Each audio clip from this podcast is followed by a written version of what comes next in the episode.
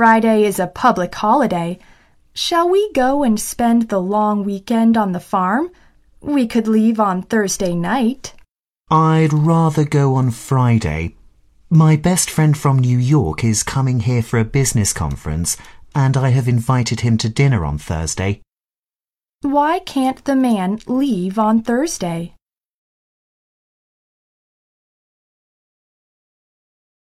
Have they finished discussing their vacation plans? Have they reached an agreement? They only seem to have agreed to set another date for further discussion. They will wait and see. What is the result of the discussion?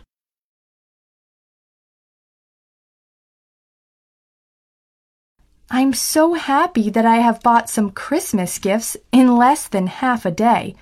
You know, sometimes I can't find anything good enough, even after shopping for a full day. Here is a new lamp for you. Some gifts. I can hardly find space for the new lamp here. What does the man think of the woman?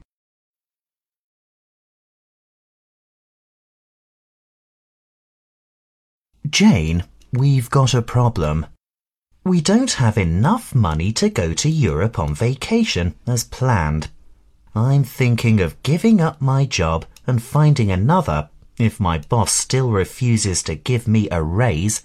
Well, I don't know, but maybe we can stop hiring a cleaner. What problem are the man and woman talking about?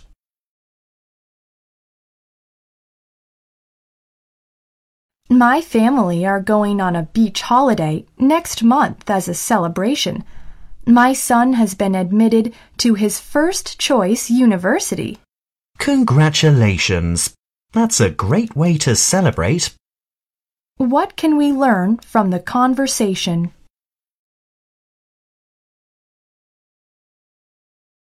Katie, Jason called, inviting you to his Halloween party. Ugh, Dad, I don't want to go to Jason's party. I went last year. There were only six people there. Katie, you can't judge the success of a party by the number of people who attend. Besides, Jason and his family are old friends. You've known him since you were three years old. I know, Dad. But Halloween is my favorite holiday. My favorite. And I worked for two months making my rabbit costume. Plus, Jason's party last year was completely boring. Completely. Four hours of boring, boring, boring. It wasn't all that bad, young lady. You came back with a huge bag of candy and talking about how cool the Halloween decorations were in Jason's front yard. You did have fun last year at Jason's party. Well, yes, that's true, I guess. But, Dad, I really don't want to go. Because I need to go to Linda's party instead. Please. Dad, don't make me go to Jason's party. Please. And what's so special about Linda's party?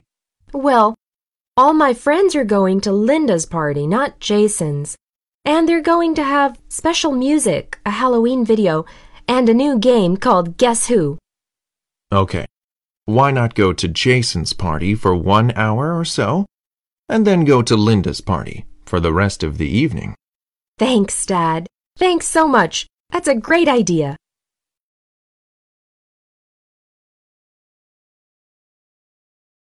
Question 1. What did Katie like about Jason's last Halloween party? Question 2. What is the actual reason that Katie doesn't want to attend Jason's party? Question 3. What is special about Linda's party?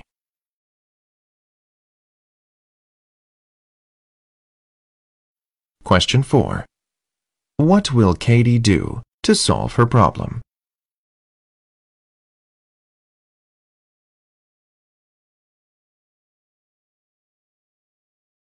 Bargain shoppers used to get up very early in the morning to take advantage of big discounts on Black Friday, the day after Thanksgiving. This year, some shoppers, however, stayed up late on Thanksgiving night. This change in behavior was in large part due to the efforts of different stores to beat each other during the traditional start to the holiday shopping season. Some popular stores, for the first time, opened at midnight on Thanksgiving night to offer deals that once were reserved for the next day.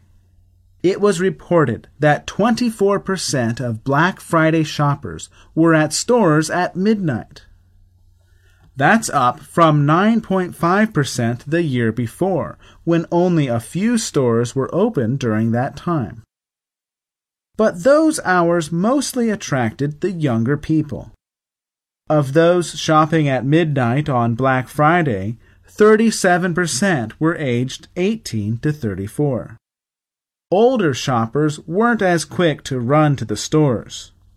Only 23.5% of 35 to 54 year olds were in stores by midnight.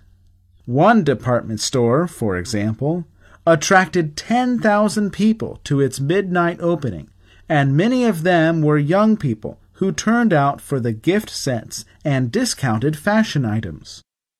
Jenny, 15 years old, went out with her four cousins to one big department store at midnight and then shopped at another one until 2:30 a.m.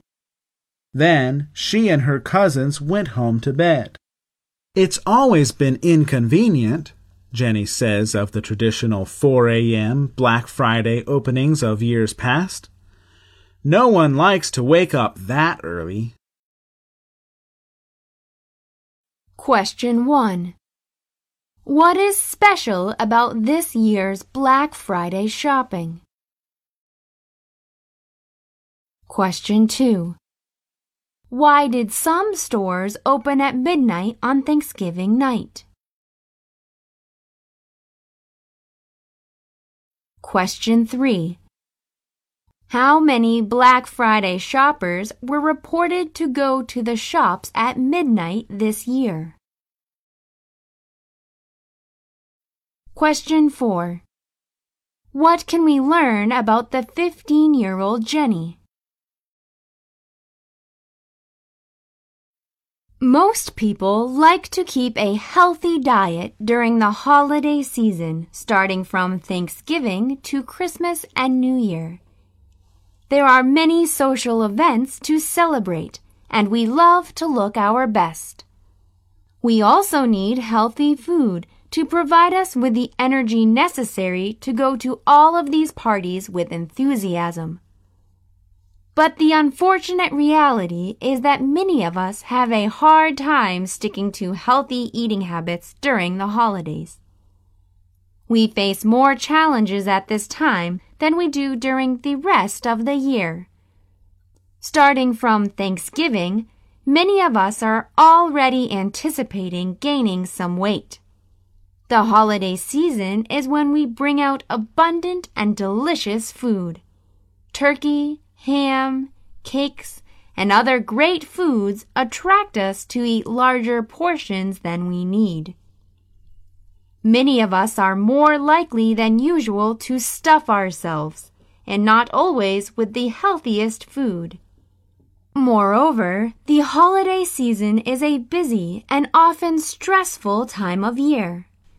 We are rushing too much, spending too much, and letting stress take hold of us too often. This can lead to emotional eating, that is, eating too much or too little. Luckily, there are some effective ways to fight holiday eating problems. Learn about the causes of and solutions for emotional eating. Eat some healthy food before you go to a party so that you won't eat too much there. Exercise after the party is over. All these strategies can help you curb holiday eating without reducing your holiday joy.